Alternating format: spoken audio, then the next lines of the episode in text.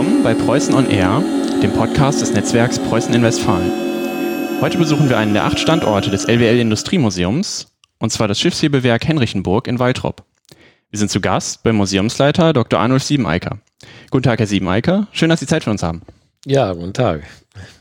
Schiffshebewerk, das klingt ja schon nach Industriedenkmal, aber wann und wozu genau ist es denn eigentlich gebaut worden? Und wie wird letzten Endes aus einem Schiffshebewerk ein Museum?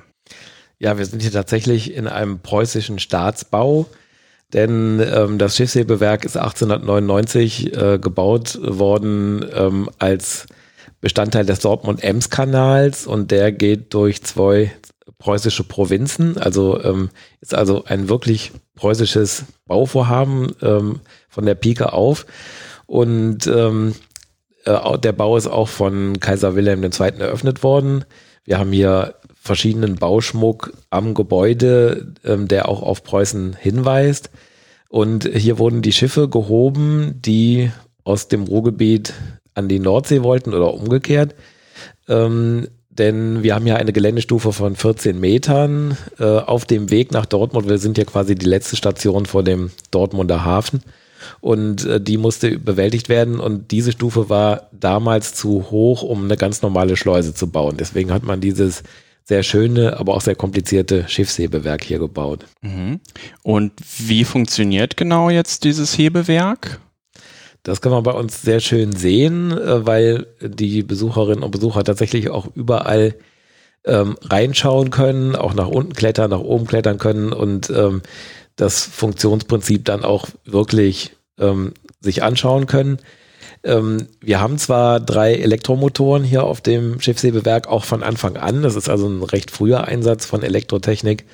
Aber die heben und senken eigentlich nicht diesen Druck, in dem das Schiff ist, sondern das läuft nach dem Auftriebsprinzip ähm, unter diesem Trog, der 3000 Tonnen wiegt mit dem Wasser da drin, befinden sich praktisch fünf mit Luft gefüllte Bälle, also eiserne Zylinder, die in Wasserschächten stecken. Und es passiert genau das Gleiche, was jedem im Schwimmbad passiert. Wenn man versucht, einen Ball unter Wasser zu drücken, dann will der natürlich unbedingt sofort an die Wasseroberfläche zurück.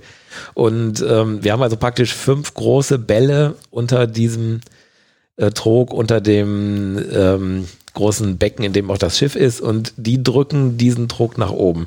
Und ähm, da muss man halt nur eine Steuerung vorsehen, dass diese Auftriebskraft sich durchsetzen kann. Dann steigt tatsächlich das Schiff die 14 Meter fast von selber nach oben. Und äh, der Druck wird oben einfach mit ein bisschen mehr Wasser gefüllt und dann ist der schwerer als diese Auftriebskraft der fünf Bälle und dann sinkt der Druck langsam wieder nach unten. Also es ist ein sehr raffiniertes und auch äh, kraft- und energiesparendes System. Ist dieses Schiffshebewerk noch funktionsfähig?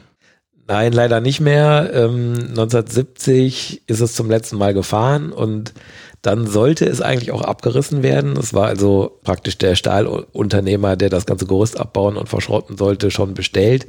Das Hebewerk ist auch architektonisch sehr interessant, weil es an den beiden Seiten, wo die Schiffe reinfahren, ähm, so eine Art historistische Steintürme hat und in der Mitte ist dieses moderne Stahlgerüst äh, und äh, diese Steintürme sollten stehen bleiben und dann hätte es nur ein Schild gegeben, so nach dem Motto, das war hier mein Schiffshebewerk und ähm, ja, der Rest wäre tatsächlich verschrottet worden. Das konnte damals verhindert werden. Bürgerinitiativen gab es noch nicht in den 60ern oder Anfang der 70er. Das war dann der Schützenverein. Also die ortsansässigen Bürger haben sich da zusammengetan in, und über den Schützenverein Gott und die Welt angeschrieben, dass man so einen schönen Bau nicht einfach äh, entsorgen kann. Und ähm, dann kam so langsam die Debatte auf, dass auch Industriebauten unter Denkmalschutz stehen sollen und nicht nur Kathedralen und Burgen. Und ähm, dann wurde tatsächlich 1979 ein Industriemuseum gegründet ähm, zehn Jahre war es wirklich sehr unsicher, was mit dem Bau passiert, aber ab Ende der 70er, Anfang der 80er war dann klar, es soll ein äh, Museum werden und es soll auch dieser Bau erhalten werden. Und wenn ich jetzt als Besucher hier hinkomme, dann kann ich das Hebewerk an sich sehen. Also es ist architektonisch äh, interessant und ich habe gesehen, hier ist ja jetzt nicht nur das Hebewerk an sich, sondern sie haben ja hier auch ein Stück Kanal, was sozusagen zum zum Museum dazugehört und haben ja so eine richtige kleine Museumslandschaft hier. Vielleicht können Sie noch mal ein bisschen schildern, was es hier sonst noch sozusagen abgesehen von dem eigentlichen Bau zu sehen gibt. Ja, wir haben praktisch zwei Standbeine. Das eine ist das Denkmal und auch eine Ausstellung dazu in dem ehemaligen Kraftwerk, wo der Strom für diese Elektromotoren produziert wurde.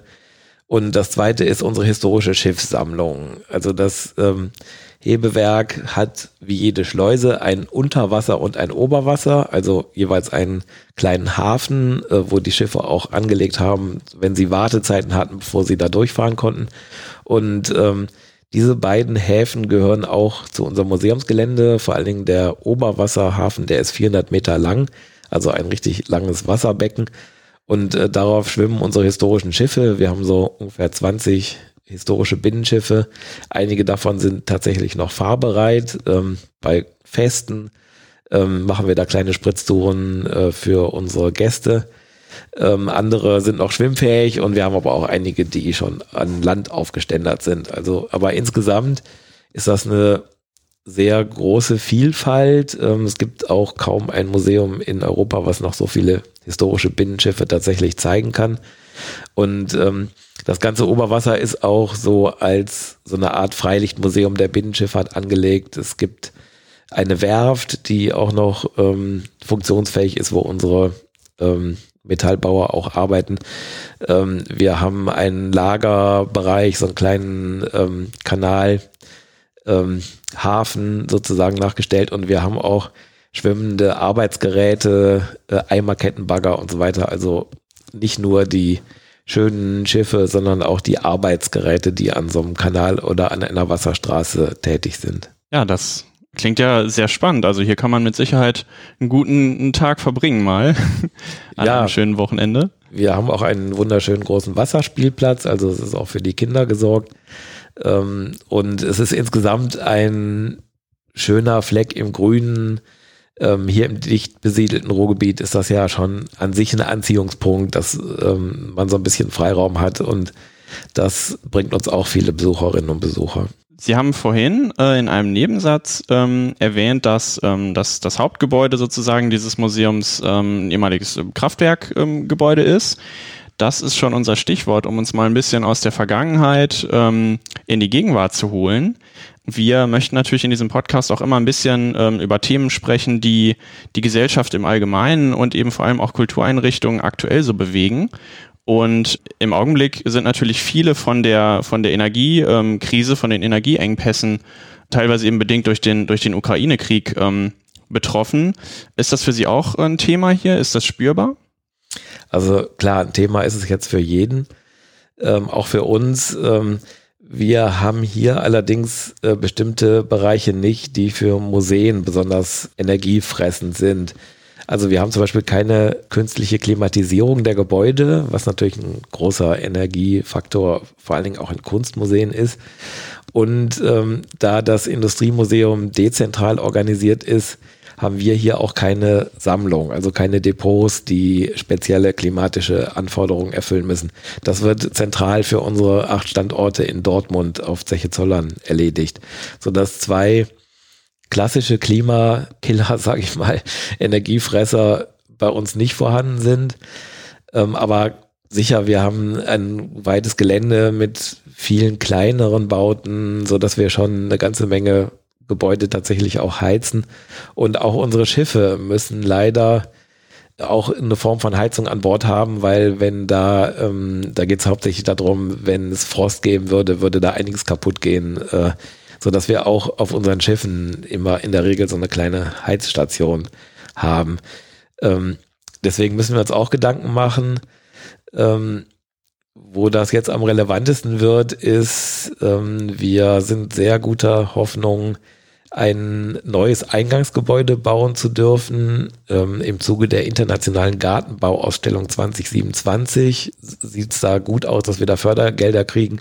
Und dieser Bau würde natürlich dann ähm, nach allen Regeln der Kunst auch mit Maßnahmen versehen, die Energie sparen, äh, auch ähm, Photovoltaik und ähnliche Dinge werden da auf jeden Fall eine Rolle spielen. Als wir uns per E-Mail äh, für diese Podcast-Aufnahme verabredet haben, da hatten Sie erwähnt, dass Sie ähm, sich aber in, in, war das eine vergangene Sonderausstellung, schon mal mit, mit Mobilität, Wasser, Nachhaltigkeit beschäftigt haben? Ja, wir ähm, machen mit bei unseren Sonderausstellungen gar nicht so eng das Thema Binnenschifffahrt am Kanal, sondern ähm, es muss irgendwas mit Wasser zu tun haben. Also äh, Hauptsache, dass es nass ist sozusagen. Also irgendwas kulturgeschichtliches, auch gerne mit Ausblick in ähm, Gegenwart und Zukunft.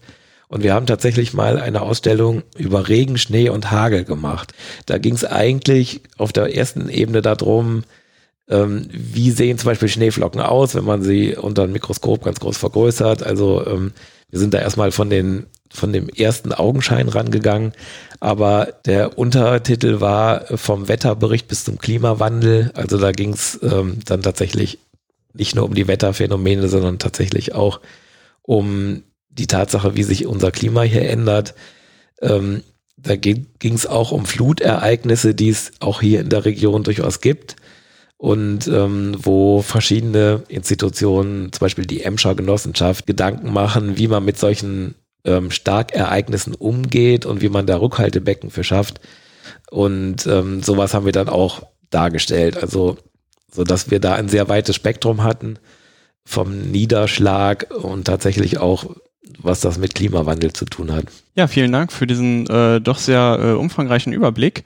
Ähm, wir nähern uns schon dem Ende der Folge und ähm, da haben wir immer noch äh, so einen kleinen Platz für das Besondere, für aktuelle ähm, Projekte, Veranstaltungen, ähm, laufende Sonderausstellungen. Gibt es irgendwas, worauf Sie unsere Zuhörerinnen und Zuhörer gerne hinweisen würden? Also unsere nächsten Ausstellungen haben jetzt relativ wenig mit Preußen zu tun. Ähm, wir stellen dann in unserer nächsten Sonderausstellung ähm, das Lebenswerk eines ähm, Zeitungsfotografen vor, der hier in Castro-Brauxel und Umgebung 40 Jahre lang die örtliche Tageszeitung beliefert hat. Da sind natürlich sehr viele Alltagsszenen. Aber eine Sache, die vielleicht doch einen Bezug zum Preußen-Thema hat, ähm, bei uns hat sich sehr erfolgreich ein Steampunk-Fest äh, etabliert. Äh, wir nennen das Steampunk Jubilee. Das findet immer im August äh, an einem Wochenende statt, ähm, ähm, das am nächsten, am 11. August liegt, äh, denn das ist der Tag, an dem Kaiser Wilhelm II. hier feierlich das Schiffshebewerk eröffnet hat. Und ähm, die Steampunks, ähm, die kleiden sich ja wilhelminisch-viktorianisch, ähm, äh, lehnen sich da auch sehr an das Dampfzeitalter an und an Jules Verne und an diese Phase. Also zum Beispiel die Kleidung ist also komplett ähm, preußisch, wilhelminisch aus der Epoche inspiriert.